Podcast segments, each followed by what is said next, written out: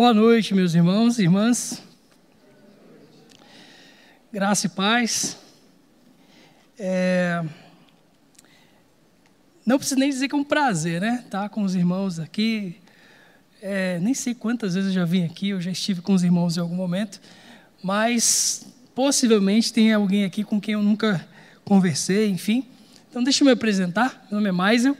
Eu sou casado com a Márcia, que é a melhor parte da minha vida. Somos casados há 18 anos, quase. Né? Temos um filho chamado Samuel Benjamin. Ele tem 12 anos, está quase do meu tamanho, que é assustador, na é verdade. É... E Márcia e eu fomos missionários no oeste africano durante alguns anos. Voltamos de lá para nos prepararmos melhor para servir ao Senhor lá mesmo. Nossa intenção era viver o resto da nossa vida na África, para, enfim, levar o evangelho a quem nunca tinha ouvido. E assim fizemos. Voltamos ao Brasil depois de alguns anos, fomos nos preparar para voltar para a África. E aí eu estudei enfermagem, Márcia estudou nutrição, a gente estava pronto para voltar para a África, felizes da vida, quando Jesus falou: Não, vocês não vão voltar. Para a gente parecia loucura, porque isso, sei lá, 14 anos atrás, 12, 13 anos atrás, parecia meio insano, porque afinal de contas, ah, como é que pode, né? Nós temos aí, à época, 35 milhões de crentes, era o que o censo dizia, num país. Dois deles estavam querendo ir para o país mais pobre do mundo na época, que era o Níger. Trabalhar entre um povo não alcançado, 3 milhões e meio de pessoas, entre os quais havia 100 crentes entre eles. E não é possível que Deus esteja dizendo não, não é possível um negócio desse. Bom, era, era. E infelizmente, né? Olha que absurdo, né? Eu, eu queria muito poder ter voltado para a África e Deus não disse não, não é para fazer isso. Vocês vão preparar outros para que eles possam fazer aquilo que vocês nunca vão conseguir fazer sozinhos. E assim a gente fez. Durante 12 anos, nós, 14 anos, moramos em BH. Durante 12 anos, lideramos uma organização chamada M3, Missão Mundo Muçulmano, que prepara cristãos para evangelizar muçulmanos em diferentes lugares do mundo. E aí, depois de 14 anos em BH, Deus falou com a gente que nosso tempo em BH tinha chegado ao final e que ele ia nos levar para um lugar muito estratégico, pois era época, era um tempo de voos mais altos. Eu tinha acabado de voltar de uma viagem né, para investigar a situação dos refugiados na fronteira com a Síria. Isso foi em 2016. O Estado Islâmico ainda estava fazendo das suas. E na volta eu passei alguns dias na Alemanha para justamente investigar o que, que Deus estava fazendo através dos refugiados na Europa e como que a gente poderia ajudar né, a igreja né, europeia e também no Oriente Médio, para que o evangelho pudesse se espalhar mais rapidamente ainda entre os refugiados. Então, quando Deus falou com a gente, ah, vamos para um lugar estratégico, eu pensei, bom, a gente vai voltar a morar na Europa ou então vamos morar no Oriente Médio. E qual nada, né? O lugar extremamente estratégico na cabeça de Deus é João Pessoa, na Paraíba. Vai entender.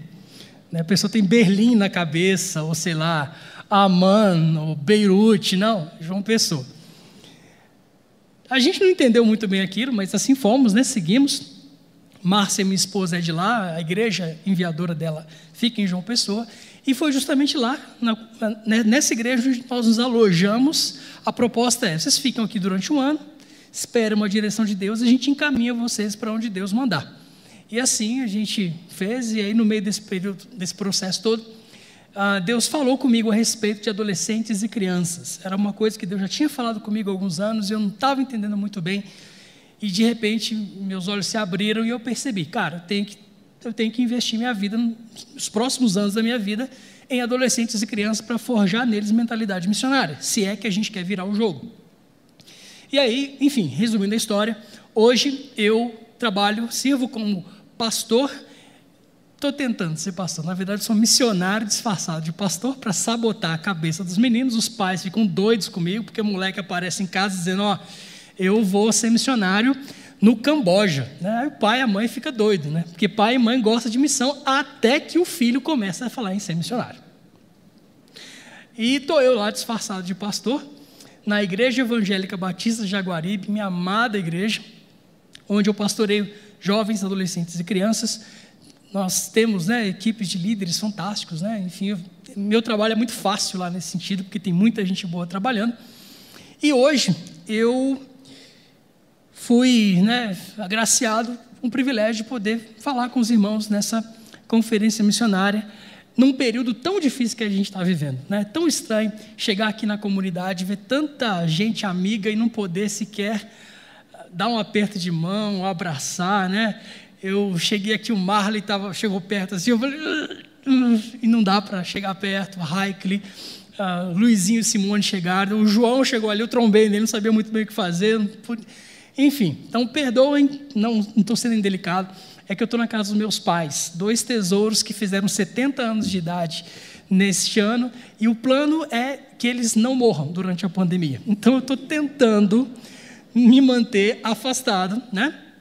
Para que eu possa, eu e minha irmã possamos tê-los ah, durante anos ainda. Então, se eu não me aproximar de você, se você me ver depois do culto com uma viseira, é só por causa dos meus pais, não tem nada a ver com você, tá bom? Bom, abra sua Bíblia comigo em João. Nós vamos ler um trecho muito conhecido desse evangelho, o Evangelho de João, capítulo 18.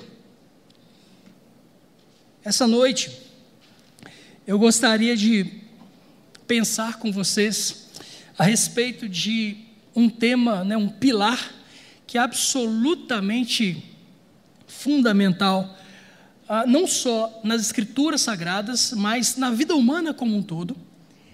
E nós vamos analisar como que a falha em estarmos em acordo com esse pilar pode causar, pode trazer consequências absurdas para a nossa vida para a nossa vocação e, consequentemente, para a missão de Deus, a missão que Ele quer realizar através da nossa vida. Então, você abre, por favor, a sua Bíblia comigo em João, capítulo 18. Nós leremos a partir do verso 33. João 18, a partir do verso 33, nós lemos assim. Pilatos então voltou para o pretório, chamou Jesus e lhe perguntou: você é o rei dos judeus? Perguntou-lhe Jesus: Essa pergunta é tua? Ou outros te falaram a meu respeito? Respondeu Pilatos: Acaso sou judeu? Foram o seu povo e os chefes dos sacerdotes que te entregaram a mim. Que é que você fez? Disse Jesus: O meu reino não é deste mundo.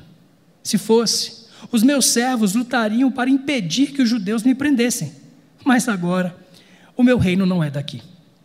Então você é rei, disse Pilatos. Jesus respondeu: Tu dizes que sou rei. De fato, por esta razão nasci, e para isto vim ao mundo, para testemunhar da verdade. Todos os que são da verdade me ouvem. Que é a verdade? perguntou Pilatos. Ele disse isso e saiu novamente para onde estavam os judeus e disse: Não acho nele motivo algum de acusação. Contudo, segundo o costume de vocês, devo libertar um prisioneiro por ocasião da Páscoa. Querem que eu solte o rei dos judeus? Eles, em resposta, gritaram: Não, não, ele não. Queremos Barrabás. Ora, Barrabás era um bandido. Vamos orar novamente? Senhor. Essa é a tua palavra. Nós somos os teus filhos, teus servos. Suplicamos. Fala conosco hoje, em nome de Jesus. Amém.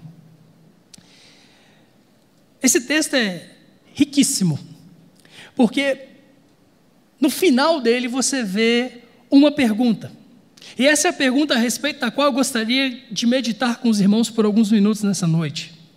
A pergunta que sai da boca de Pilatos lá no verso 38, a primeira frase desse verso, tem uma pergunta que traduz muito mais do que a gente pode talvez imaginar num primeiro momento ao ler esse texto. A pergunta que Pilatos faz é: que é a verdade? Essa frase, essa pergunta de Pilatos se tornou muito famosa, né? No latim, provavelmente, muito provavelmente, Pilatos estava falando em latim com Jesus nesse momento, e a pergunta que ele teria feito, se falara mesmo latim e não grego, passou para a história, né? famosa pergunta: Quid est veritas? Quid est veritas? O que é a verdade? Se você ler essa, esse trecho, a partir do verso 28, você vai perceber que tenha alguma coisa errada com meio que todo mundo, tirando Jesus que está nesse relato. Por quê? Porque todo mundo tem uma posição, todo mundo tem um motivo, todo mundo tem uma razão, mas parece que ninguém, tirando Jesus, sabe a resposta para a pergunta de Pilatos. Cuide est veritas, o que é a verdade? Presta atenção que no verso 33, aliás, se você voltar um pouquinho, né? Ah, os judeus já, já estavam com Jesus preso, sem um julgamento, tentando fazer as coisas na pressa, tudo por baixo dos panos para condenar o Nazareno.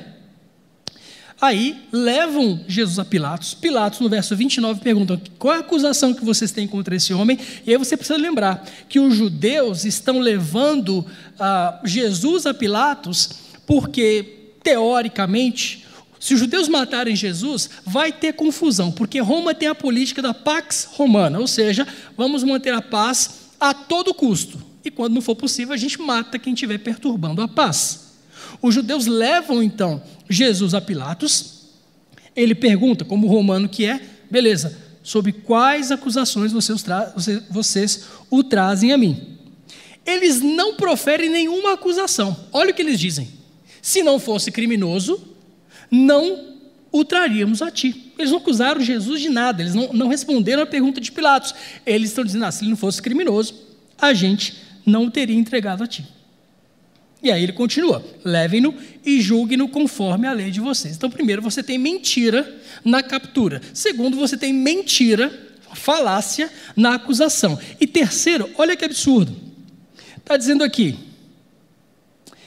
nós não temos o direito de executar ninguém. Engraçado. Não tinham o direito de executar ninguém, mas faziam isso, a torto e a direito.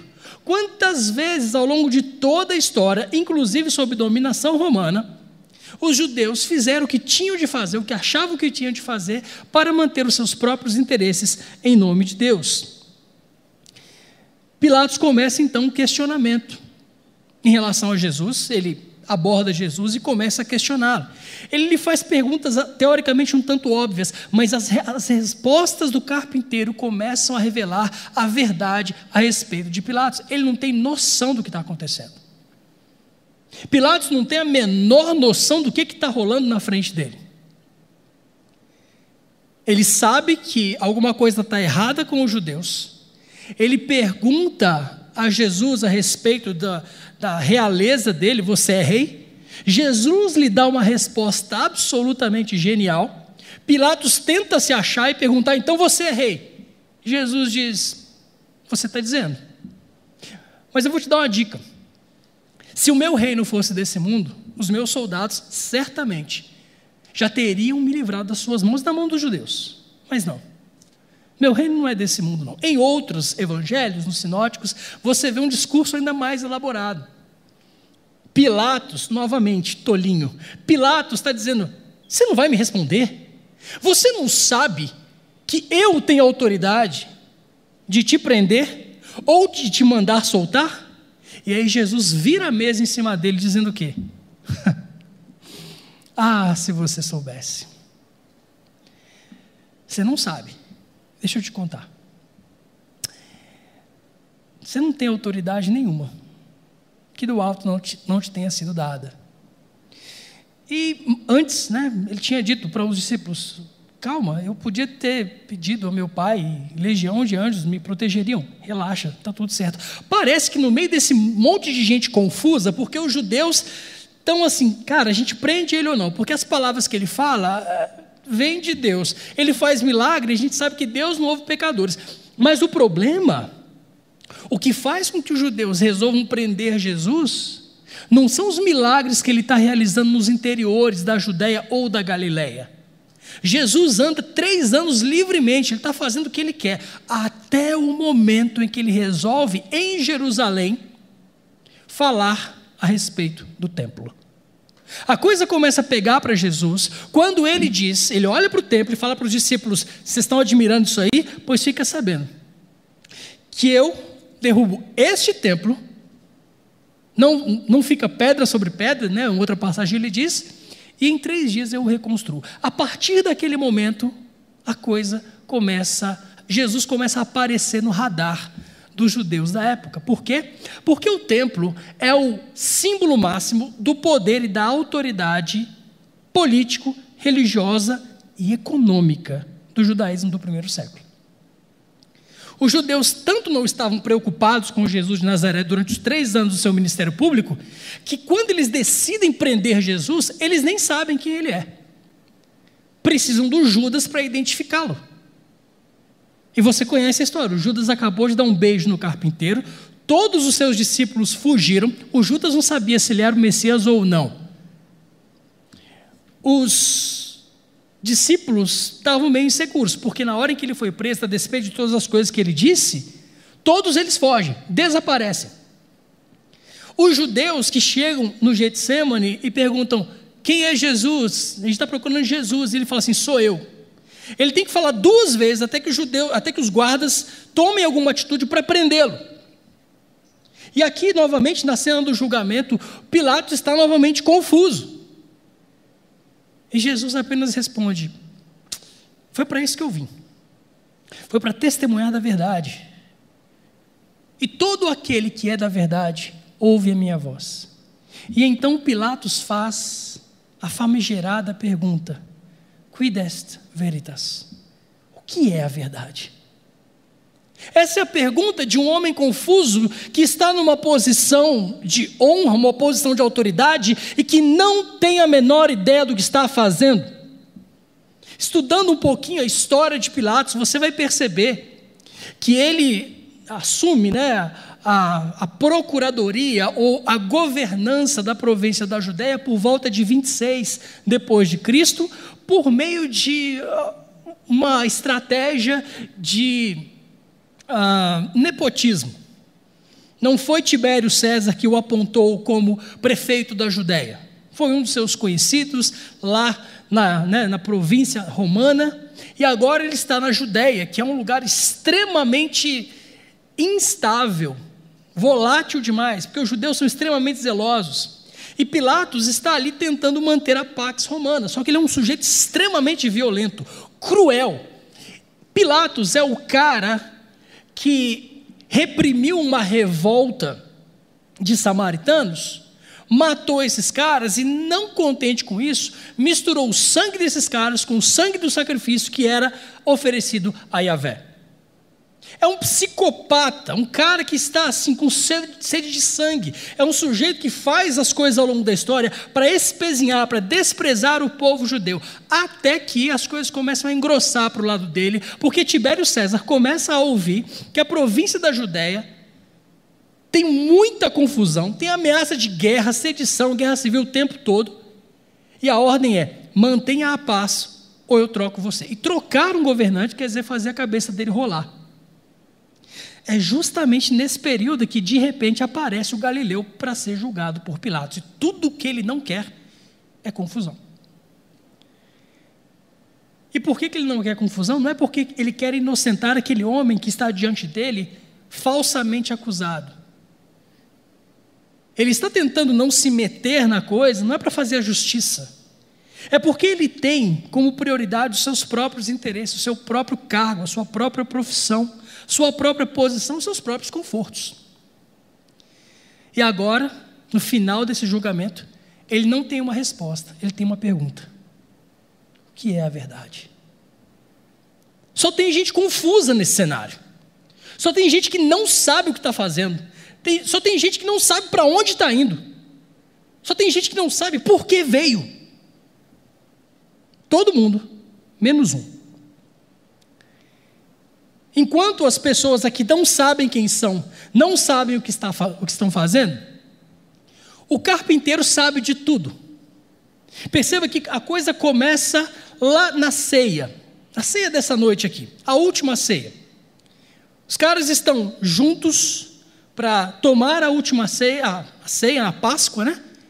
E aí, o capítulo 13 de João começa dizendo o seguinte: Jesus sabendo que viera do Pai, que para o Pai voltaria, tendo amado seus, amou-os até o fim.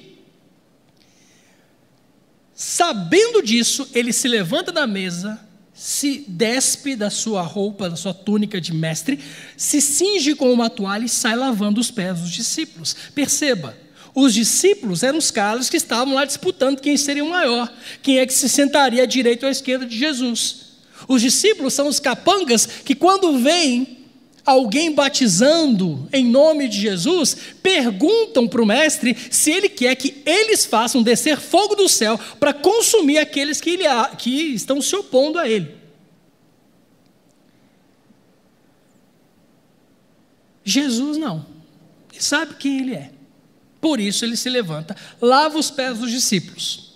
Ele é traído pelo Judas, mas ele não se deixa, ele não reage à traição do Judas.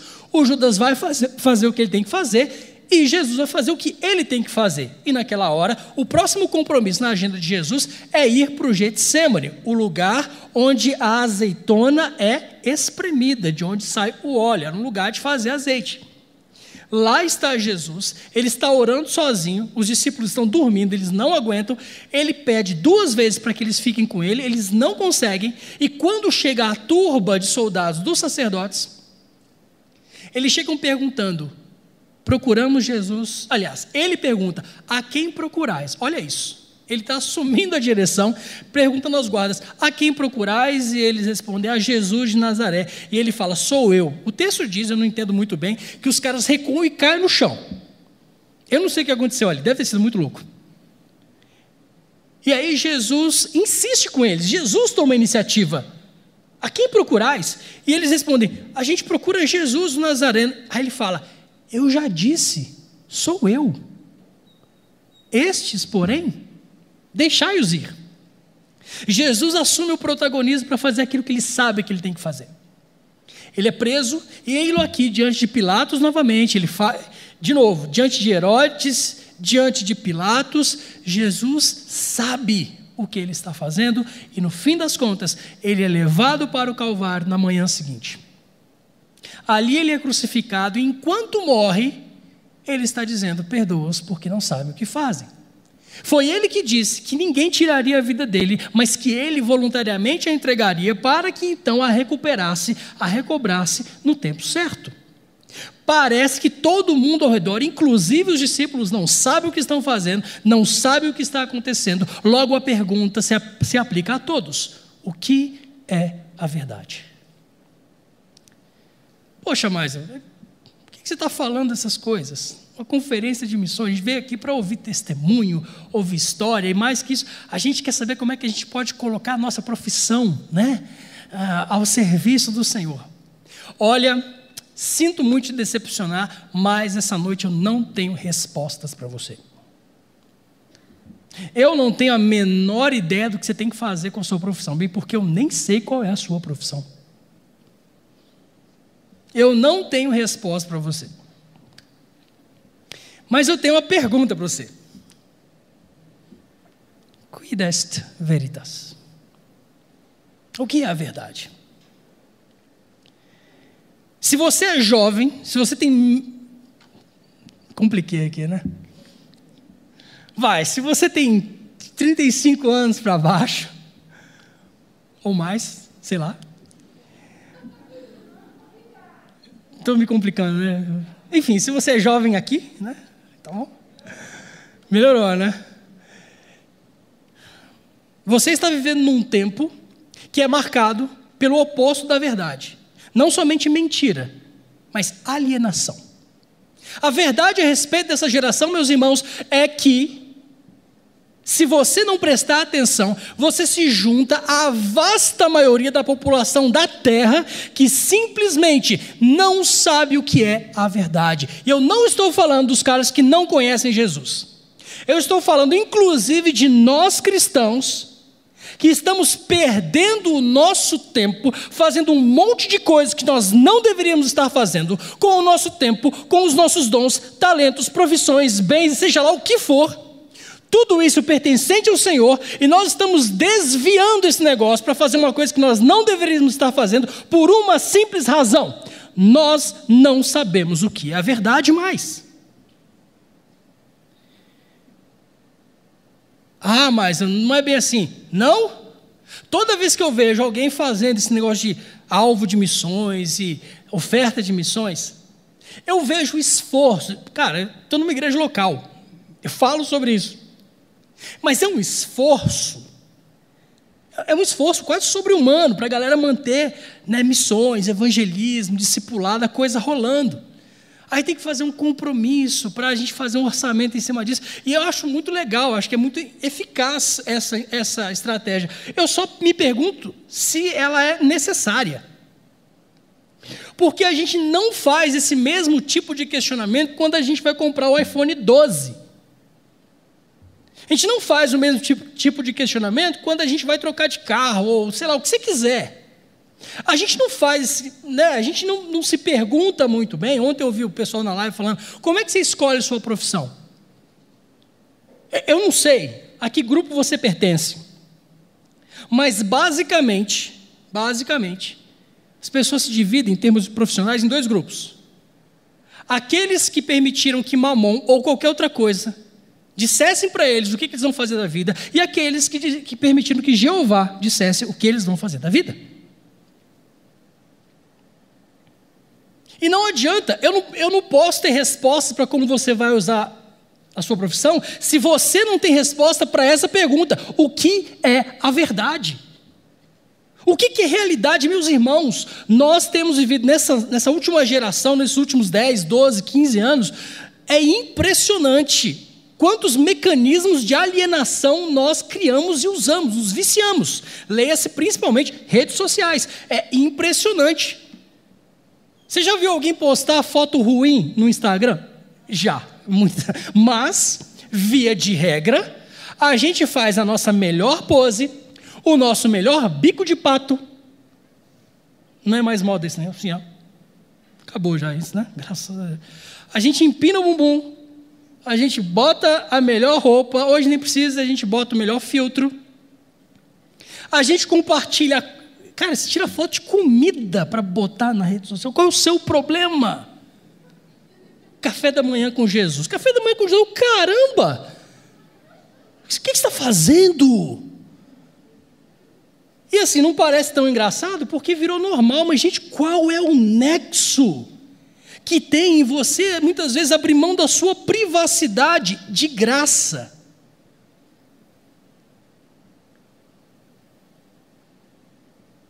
Dá uma olhada no seu Instagram.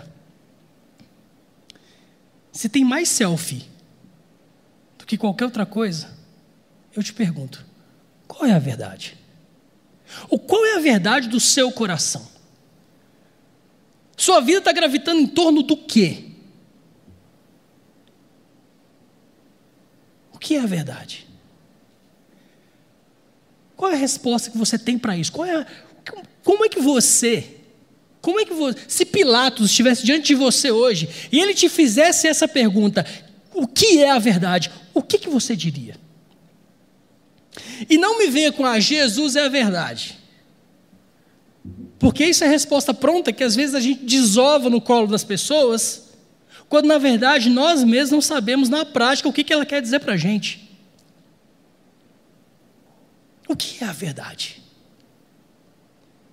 Olha a diferença da vida de alguém que sabe o que é a verdade e alguém que não tem a menor noção do que está acontecendo. Pilatos é o nosso exemplo. Nós temos muitos outros exemplos ao longo da história. Ainda bem que aqui na comunidade não tem, mas lá fora está cheio de crente, inclusive, que não tem a menor noção da resposta a essa pergunta tão elementar: o que é a verdade? Se a gente olhar para a Bíblia, é sempre bom olhar para a Bíblia, você vai ver que Deus chama uns caras para a história dele, e aí você consegue ver esse negócio de. Né, a gente ouviu ontem sobre business as missions, tent making, né? O Paulo era um fazedor de tendas, esse negócio de usar a profissão, o pessoal da Open falou, é super legal, cola lá na Open, né? Tem algumas organizações ao redor do mundo que têm se ocupado em fornecer orientação e oportunidades para que cristãos possam usar as suas profissões de maneira relevante, não somente para fazer prosélitos, mas para transformar realidades. Redimir áreas da sociedade, redimir culturas, isso é fantástico. Mas tudo começa a partir dessa resposta: o que é a verdade? Perceba, a resposta da vida de um cara chamado José, conhecido como. O nome dele é José, o sobrenome é do Egito, né? Ficou assim que, assim que ele ficou conhecido. O José do Egito começa a sua carreira aos 17 anos como um X9, um cagueta. Os irmãos vendem ele para os ismaelitas, você conhece a história, e o José vai parar, depois de alguns anos, lá na posição, né, na, na, na posição, ele é vice-rei do Egito agora.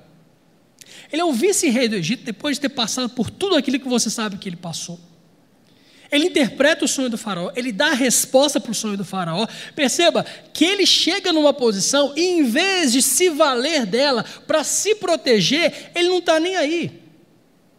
A prisão o ensinou que o Senhor era com ele. Não interessa se Faraó gosta ou não dele. O que importa é que o Senhor é com ele. Quando ele interpreta o sonho, valendo da sua posição, um dom que Deus lhe deu de interpretar sonhos, ele interpreta o sonho, dá a resposta que vai salvar o Egito e um monte de outras nações da fome, e parece, o texto parece dizer que ele está quase saindo, indo embora, e o faraó falou: Não, peraí, fica aí.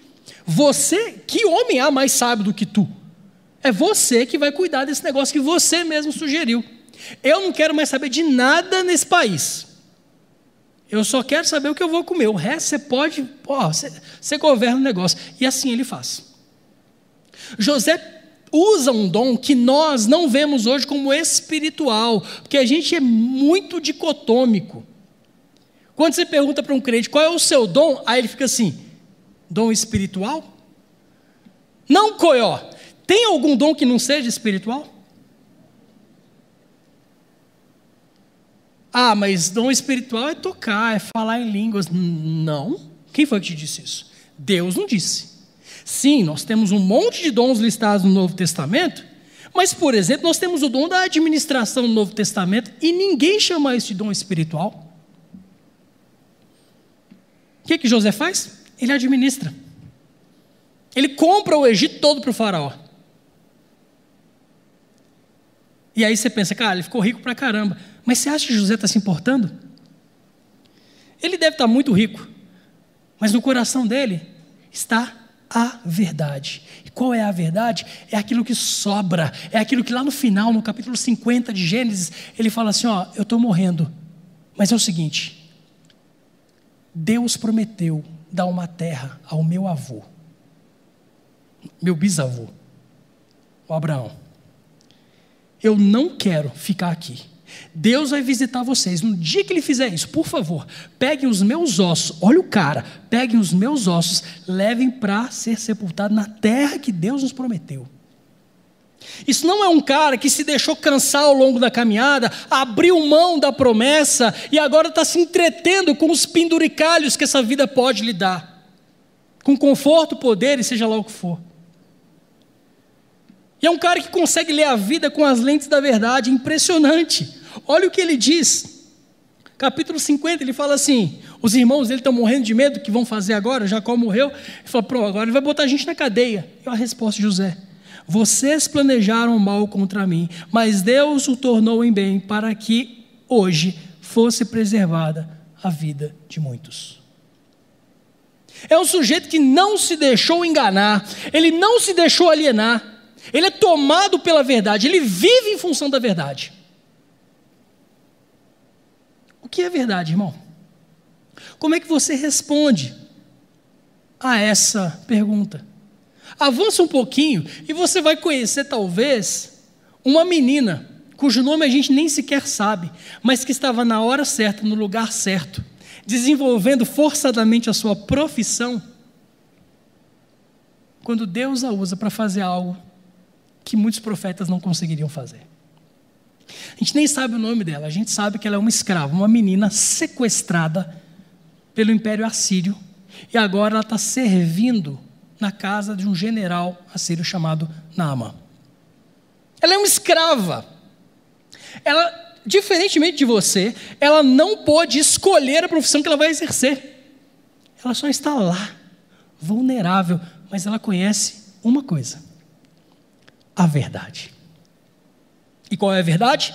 Que tem um Deus em Israel. E que esse Deus tem profetas. E que tem um profeta em Israel que tem na vida dele o poder de Deus. E se o meu senhor Naaman soubesse, fosse visitar, ele certamente voltaria curado. O resto da história você conhece.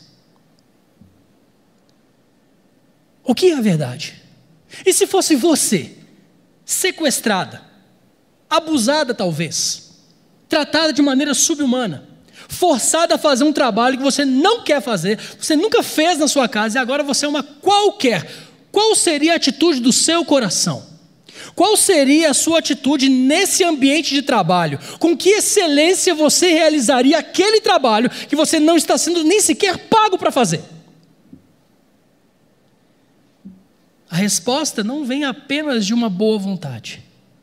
Ela depende da resposta à pergunta fundamental: o que é a verdade? Lembra do Daniel? Certamente você lembra do Daniel.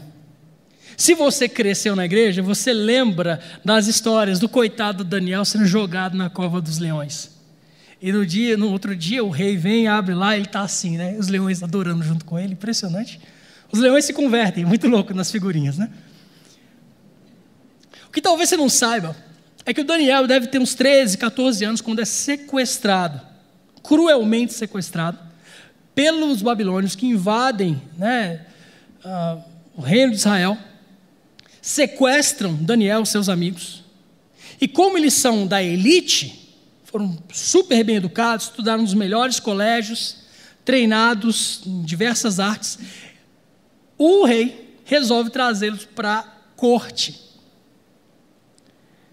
Aí você fala, ufa, escapou da morte. Será que foi melhor? Porque se você analisa os detalhes de Daniel, você vai perceber algumas coisas muito interessantes. Daniel é trazido para fazer parte dos eunucos do rei. Sabem quem são os eunucos? São os rapazes que servem as filhas, a esposa, a rainha e o harém do rei. Leia-se, todas mulheres. Esses meninos são da realeza. Qualquer rei, naquela época, que esteja em sã consciência, vai querer, primeiro, proteger as suas mulheres, e segundo, não vai querer dar nenhuma possibilidade que algum membro daquela realeza que pode estar relacionado com, né, consanguineamente com o rei, tenha a boa ideia de ter filhos para poder voltar e estabelecer um novo império na sua terra de origem. O que, que você acha que o rei faz? O que, que você acha que o rei faz com esses meninos? Já parou para pensar que Daniel, pelo menos que a gente tenha, que a gente saiba no texto, diferentemente de outros profetas, Daniel não tem mulher? Daniel não tem filhos? Que você acha que aconteceu? Isso aqui não é teoria da conspiração, não. Muitos especialistas defendem assim, com muita tranquilidade, que como acontecia com quase todo mundo, muito provavelmente Daniel foi castrado. Você é um adolescente e agora está nessa situação. Tanto depois ele se torna chefe dos eunucos, não é verdade? O que, que você faria nessa posição? O que, você faria sabendo que a partir de agora você é um escravo? E se esse negócio é verdade, você nunca mais vai poder ter família? O que você faz? Qual é a sua atitude em relação ao seu patrão, em relação ao seu captor, na verdade? Deixa eu te mostrar a resposta de Daniel. Primeiro capítulo já diz assim: Daniel, contudo, decidiu não se tornar impuro com a comida e com o vinho do rei, pediu aos chefes dos oficiais permissão para se abster deles. Daniel disse: Não nos dê nada além de vegetais para comer e água para beber. Depois, compare a nossa aparência quando os jovens se comem a comida do rei e trate seus servos de acordo com o que você concluir. Por que, que Daniel não está querendo se esbaldar? Eu sei que ninguém aqui faria um negócio desse. Comer churrasco todo dia. Eu sei que ninguém gostaria de fazer um negócio desse. Todo mundo faria como Daniel, só quero salada. Amém ou não? Amém. Misericórdia. Comer churrasco não tem problema. Louvado seja o Senhor. O problema é com que carne que se faz churrasco? Daniel está se abstendo de comer carne do rei, porque a carne do rei é sacrificada aos ídolos. E Daniel sabe a verdade. Ele sabe que Yahvé não permite que seu povo coma carne sacrificada aos ídolos. Então Daniel fala: Não vou comer. E se os vegetais não são sacrificados, eu vou comer só vegetais. Aí o senhor vem e faz um teste, compara eu e meus amigos com o restante. Lembre que o restante também, muito provavelmente, é judeu. Teoricamente, conheciam a mesma verdade. Mas quem realmente conhecia a verdade? O tempo passa, capítulo 2, você sabe o que acontece. O rei lá, o Nabucodonosor tem um sonho, e agora ele quer que o pessoal descubra, o pessoal tenta enganar, ele fala, quer saber, eu vou mandar matar todo mundo. Aí o Daniel ouve aquilo, compartilha com os amigos, vai orar, e o Deus do céu revela para ele. Ele vai lá, revela o sonho e a interpretação na corte do Nabucodonosor. E olha o que ele diz. Nenhum sábio, encantador, mago ou adivinho é capaz de revelar ao rei o mistério sobre o qual ele perguntou, mas existe um Deus no céu que revela os mistérios. Ele mostrou ao rei Nabucodonosor o que acontecerá nos últimos dias. O sonho e as visões que passaram por tua mente quando estavas deitado foram os seguintes. Ele conta o sonho, conta a sua interpretação e no final ele fecha da seguinte maneira: O Deus poderoso mostrou ao rei o que acontecerá no futuro. O sonho é verdadeiro e a interpretação é fiel. Esse menino que fora sequestrado, que passou por atrocidades, serviu quatro imperadores. Ele foi colocado como administrador real, pagou preço várias vezes, não só uma, várias vezes. Por quê? Porque conhecia a verdade, estava disposto a viver e, se necessário, morrer por ela. Neemias, lembra dele? Neemias também é outro exilado. A Babilônia cai, agora os persas estão no comando. E o Neemias é o copeiro do rei. O que é o copeiro? É o sujeito que prova a comida e a bebida do rei e espera. Se ele não cair morto dentro de meia hora, o rei pode comer. Ou seja, a vida dele está sempre em risco, a cada refeição. Você acha que é uma posição privilegiada? Eu acho. Tem regalias? Obviamente. Você come da comida do rei. Se você não morrer, você volta para casa confortável. Mas Neemias não se deixa, ele não se deixa atrair, ele não se deixa alienar por essas coisas. Como resultado, você conhece a história. Neemias está no lugar certo, na hora certa, quando a oportunidade se apresenta, ele faz um pedido ao rei, e lá vai ele, com autorização do rei, reconstruir os muros de Jerusalém tudo parte da história de Deus em restaurar o povo para que o Messias pudesse vir. Meus irmãos, por alguma razão eu não vejo nessa geração muitos meninos e meninas, jovens, casados ou solteiros, fazendo planos profissionais para alcançar posições altas ou não seja como for, eu não vejo muito crente norteando a sua vida profissional em função da vontade de Yahvé. Usa-se muito uma expressão, porta aberta. Ah, Deus me abriu uma porta de emprego. Geralmente o que vem seguido é a alegria por uma promoção ou por mais dinheiro na conta. Eu nunca vi um crente, eu não me lembro de ter visto um crente que se alegrou porque Deus abriu uma porta em que ele vai ter um emprego inferior, com um salário inferior, para que ele possa testemunhar a quem não vai ser alcançado. O que é a verdade? Qual é a verdade do seu coração? O que é a verdade que governa os seus dias? Como foi que você escolheu a sua profissão? Por que foi que você estudou o que estudou? E talvez eu esteja falando aqui com uma galera que já passou desse ponto. Talvez esse tipo de pergunta seja muito melhor feito para as crianças e para os adolescentes. Porque chega aqui, ó, só você e eu. Vamos combinar. Vamos ficar. Sim, é muito duro dizer isso. Mas, meus irmãos, eu temo que nós tenhamos perdido uma geração de jovens dentro da igreja. Eles continuam crentes, continuam talvez dando seu dízimo, continuam dando sua oferta missionária, lê a Bíblia, participa da igreja na casa. Glória a Deus. Mas fazem isso no ambiente eclesiástico.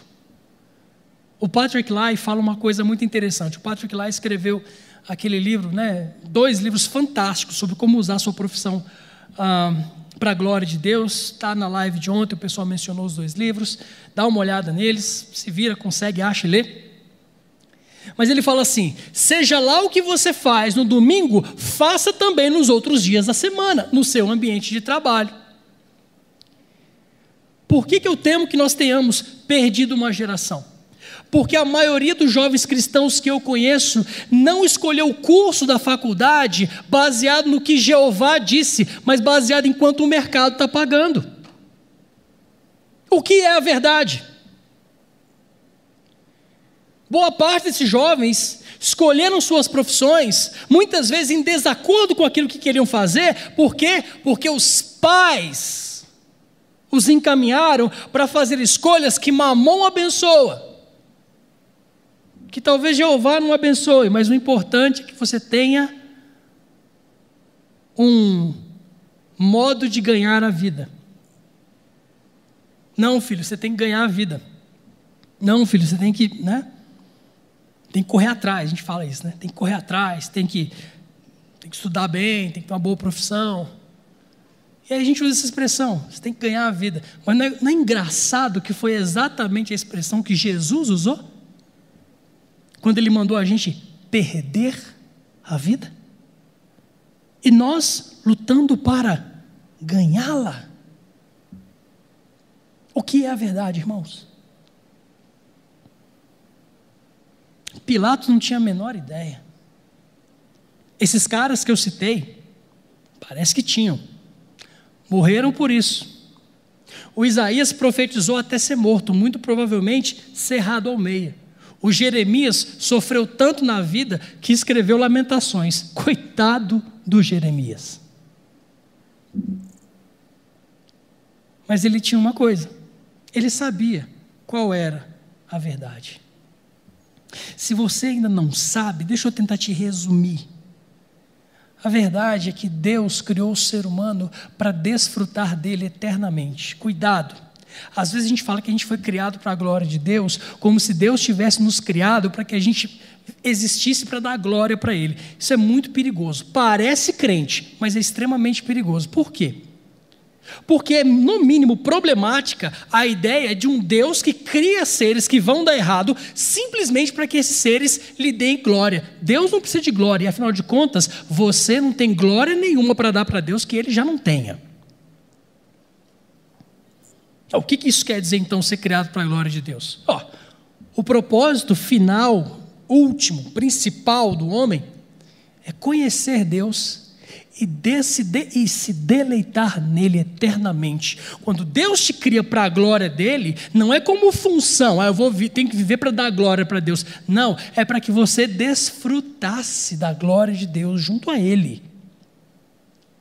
Ah, eu fui criado para pregar o Evangelho. Não foi.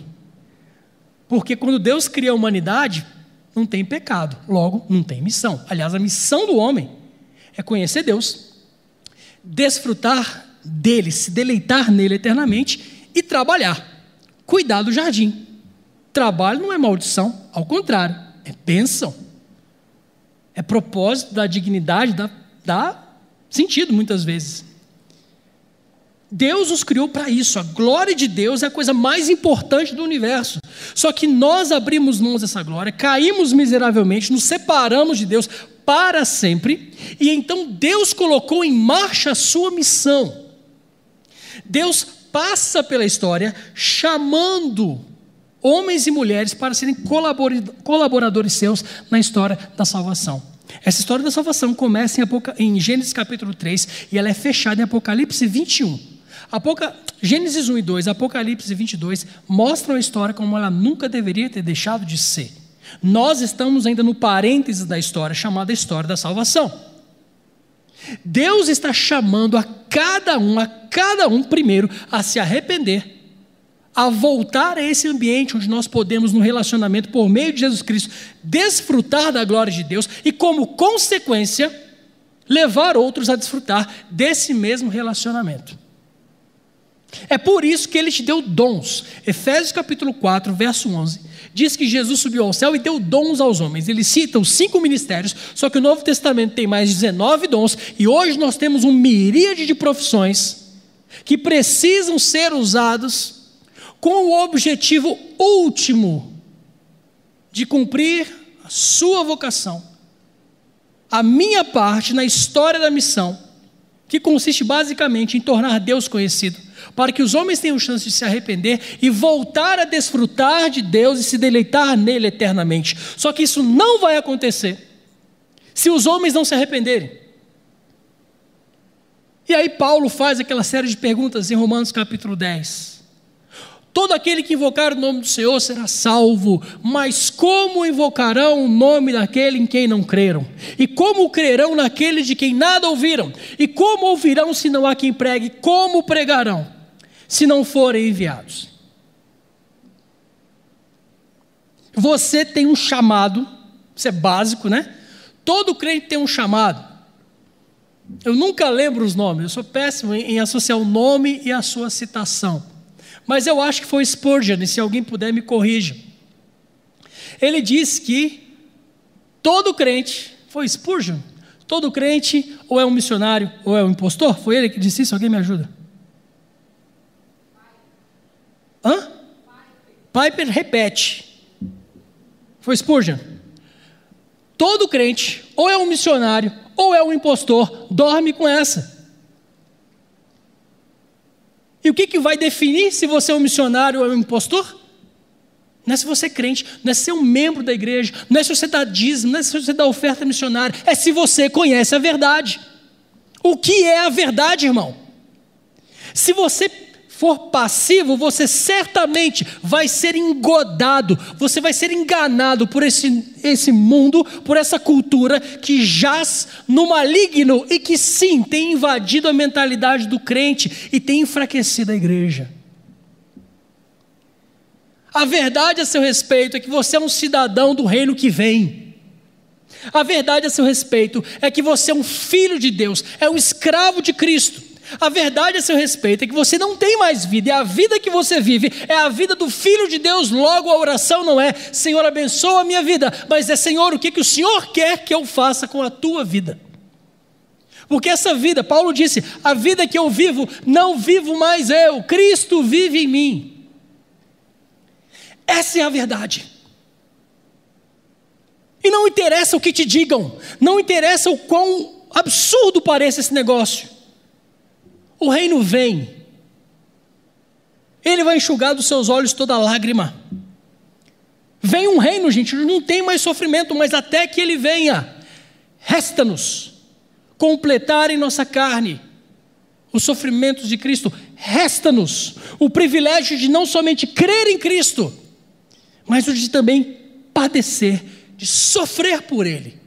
E só sofre quem se mete numa situação em que anuncia o golpe de Estado. O Evangelho é o anúncio de um golpe de Estado. O Evangelho é a mensagem que diz que o príncipe deste mundo está julgado e que veio o verdadeiro rei que vai matar todo mundo que não estiver coberto pelo sangue do Cordeiro. E que sim, Deus enviou seu filho para que todo aquele que nele crê não pereça, mas tenha vida eterna. Mas quem crê no Filho não será julgado, mas quem não crer já está condenado, já está condenado. Rogo-vos, pois, que vos reconciliei com Deus. Reconcilieis com Deus. Ô, gente, quem fala um negócio desse, você acha que vai ser recebido de braços abertos por um mundo que é, por natureza, inimigo de Deus? Não, você vai sofrer. E eu não estou falando simplesmente de você ter a sua garganta rasgada por uma lâmina cega de um muçulmano em algum lugar no mundo muçulmano, não. Eu estou falando de você ser rejeitado no seu ambiente de escola, de universidade, no seu ambiente de trabalho, na sua família. Tem um negócio chamado Global, Global Outreach Day Dia Global de Evangelização. Esses caras fizeram uma pesquisa e sabe o que eles descobriram, meus irmãos? Eu sei que essa, esse estudo não funcionaria aqui, Tenho certeza de que isso aqui não acontece, mas eles descobriram que lá fora, 93% dos crentes no mundo não compartilham da sua fé em Jesus.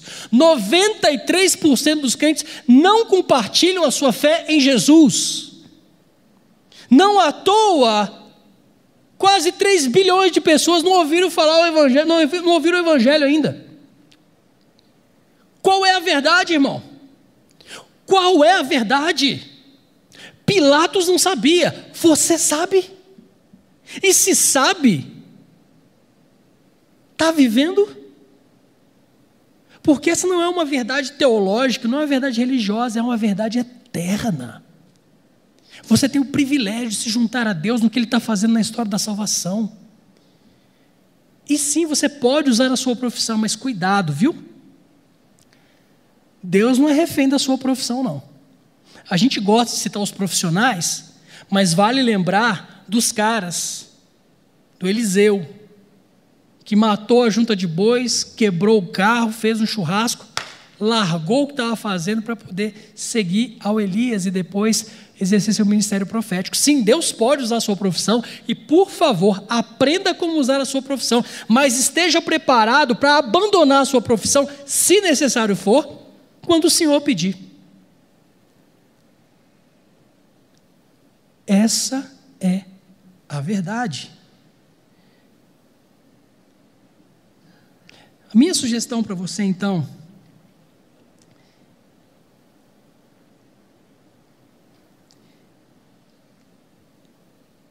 é que você entenda que a verdade não é uma consequência das suas escolhas. A verdade é o que deve determinar as suas escolhas. Suas escolhas devem ser a consequência da verdade. E prepare-se, porque às vezes não vai ser legal. Você vai ser levado a fazer coisas em nome da verdade que não vão ser agradáveis para você, para os seus pais, para os seus amigos. Mas é assim que funciona. Alguém conhece aqui um aplicativo, uma série chamada The Chosen? Cara, se você não levantou a mão, você precisa procurar aí na, na App Store, no, Play Store, no Google Play, enfim. É, The Chosen, ok? O escolhido, os escolhidos em inglês. Por favor, assista essa série, por favor. Meus irmãos, quando você vê a vida de Jesus e dos discípulos, vocês estão vendo que os caras estão abrindo mão. E Pedro fala isso em, em Mateus 18, ele fala assim, Mateus, Mateus Lucas 18, nunca lembro. Senhor, nós deixamos para trás tudo, tudo, deixamos tudo para te seguir. O que vai acontecer com a gente? Jesus tem promessa para você. Mas você precisa se apegar à verdade. A verdade gera intencionalidade. Uma das minhas preocupações, e gente, eu amo, assim, encorajar o pessoal, o pessoal a estudar, a, a adquirir uma profissão e usar essa profissão para a glória de Deus, para mim isso é fantástico. Tem lugares onde você só vai entrar como profissional, mas você tem que tomar cuidado com uma tentação. A verdade tem que gerar intencionalidade em você. É muito fácil, isso acontece com alguns caras que eu conheço, que falam: eu vou usar minha profissão para fazer o bem e manifestar o, o, o, reino de Deus através da minha profissão. Aí o cara vai para um determinado país, ou, aqui, ou até mesmo aqui na cidade, e ele faz com excelência o trabalho dele, todo mundo ama, mas ele não fala, ele não prega o evangelho. Muitas igrejas caíram nessa bobagem. Vamos fazer obra social porque isso manifesta o reino de Deus. Mas obra social raramente leva o pecador ao arrependimento. Pode levar o pecador a gostar da igreja, a gostar de Jesus, mas raramente o leva ao arrependimento. O que, que o leva ao arrependimento? A pregação do Evangelho. Tem duas palavras em grego para isso. Pregar o Evangelho de maneira encarnacional, testemunhal, aquela coisa assim. Por que, que você está aqui? Porque eu amo você, eu estou fazendo isso aqui para transformar sua família, sua sociedade, enfim. Esse negócio de você transformar como fermento levé da massa é chamado de martíria. Só que tem uma outra palavra em grego, querigma, que é o anúncio proclamatório do Evangelho. Um nunca exclui o outro. quando você vai ver a transformação que a igreja causou, não somente no primeiro século, mas ao longo de toda, todos esses dois mil anos de história, você vai ver que a igreja cresce quando mais sofre, e mais sofre quando anuncia. Não seja você um agente secreto no seu trabalho. Não seja você um agente secreto na sua universidade. A universidade deixou de ser ambiente de debate há muito tempo. Fala-se de tolerância, mas abre a boca para falar que você crê em Deus. Pois é ali, irmão, na arena, que o Senhor vai ser com você. É ali que você vai levantar a sua voz e deixa o pau quebrar. Deixe, deixe, deixe-se ser desprezado. Deixe-se ser perseguido. Exultai, diz Pedro. Alegrai-vos. Bem-aventurados sois vós, Jesus diz, né?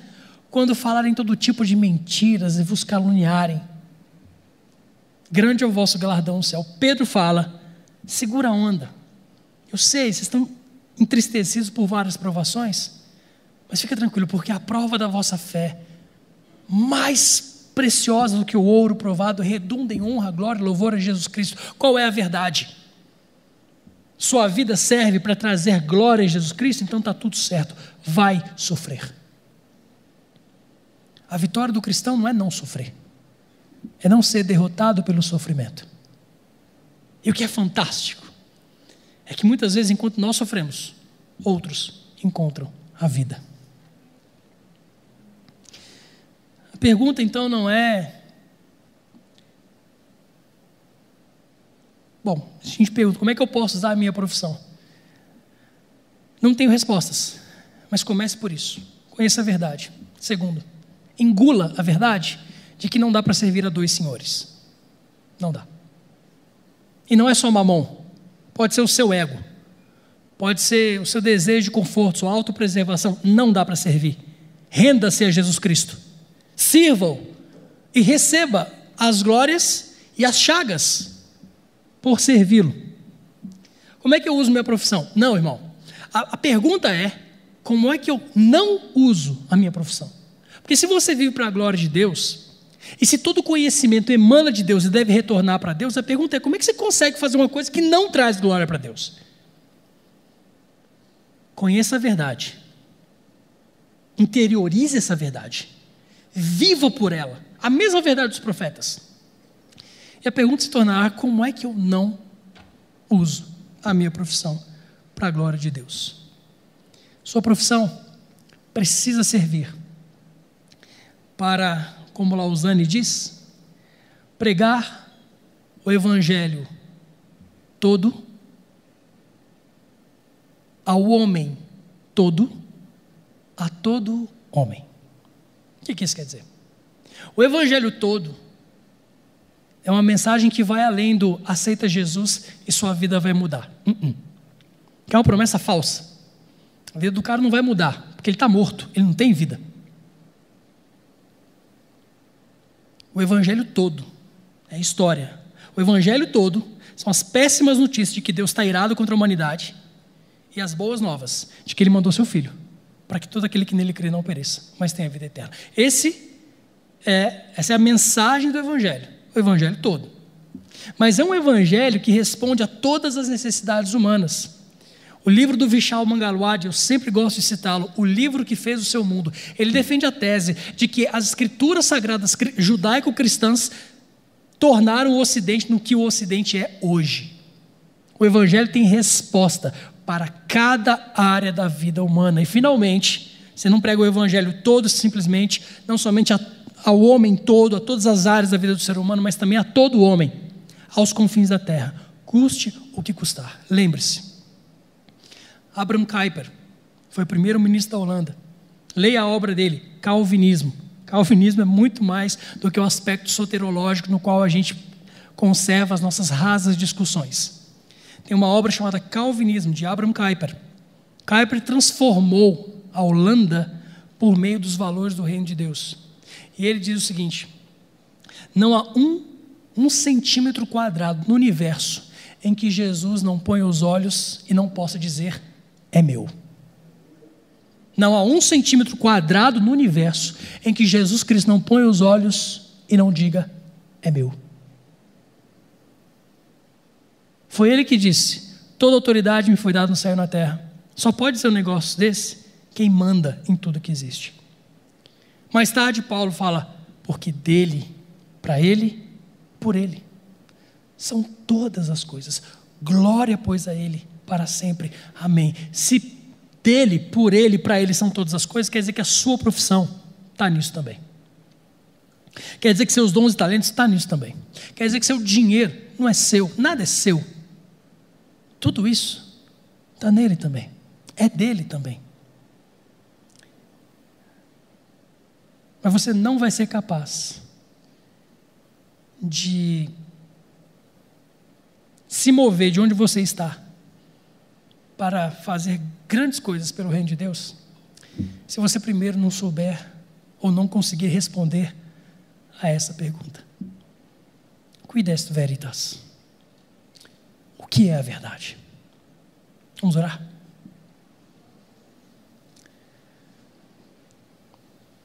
Pai, te agradecemos, porque Tu és aquele que vem em nosso resgate, quando a cultura vã e fútil desse mundo tenta nos desviar dela.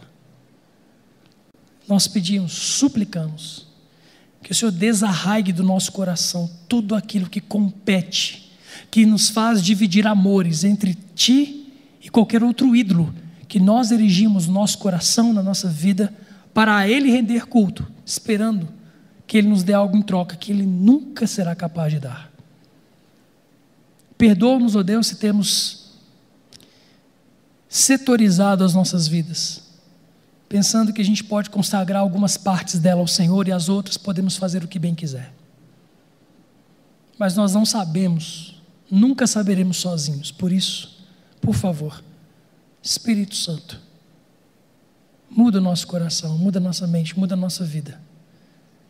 Abra os nossos olhos para que enxerguemos a verdade, o Cristo. O Cristo morto e ressurreto. E que através dele vivamos e se assim formos agraciados, morramos. Pois se vivemos, o Senhor vivemos, se morremos, o Senhor morremos. Quer, pois, vivamos ou morramos, somos o Senhor. Glória, pois, a Ti, eternamente. Amém. Deus abençoe.